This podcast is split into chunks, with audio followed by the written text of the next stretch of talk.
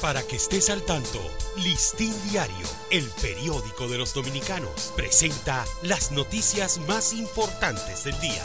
Buen día, hoy es jueves 22 de julio de 2021.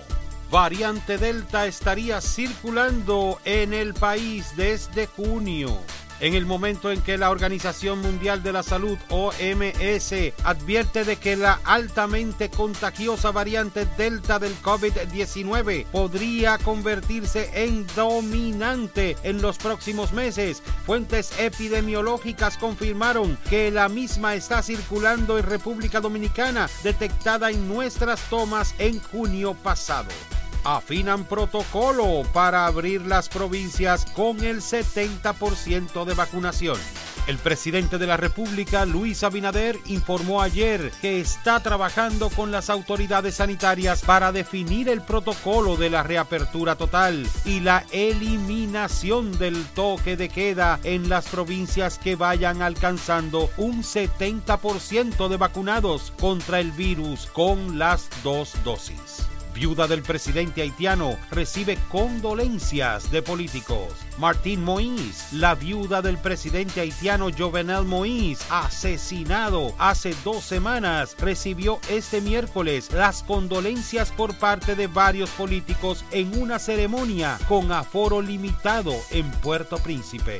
Gobierno de Haití busca celebrar elección este año, dice embajador ante la OEA el presidente interino de Haití ante la Organización de los Estados Americanos OEA, Bochit Edmond, aseguró este miércoles que el gobierno del nuevo primer ministro de su país, Ariel Henry, tiene como tarea principal emprender consultas con miras a celebrar elecciones lo antes posible este año el Banco Central informó que el empleo se ha recuperado.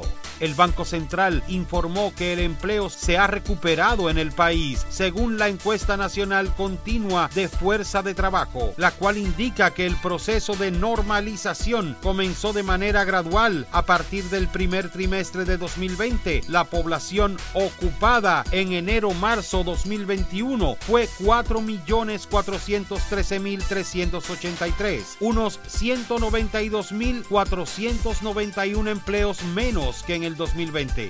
Examinan las aguas que vierte generadora eléctrica en el Osama. Las barcazas desde donde operan las plantas generadoras de electricidad Estrella de Mar 2 y Estrella de Mar 3 en las instalaciones de la empresa Seaboard Transcontinental fueron allanadas ayer por la Procuraduría Especializada para la Defensa del Medio Ambiente y los Recursos Naturales.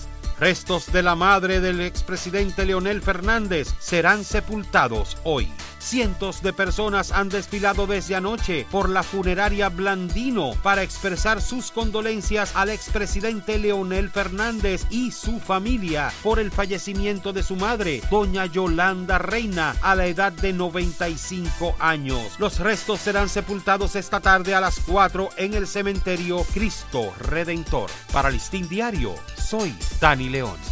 Para que estés al tanto, Listín Diario, el periódico de los dominicanos, presentó las noticias más importantes del día.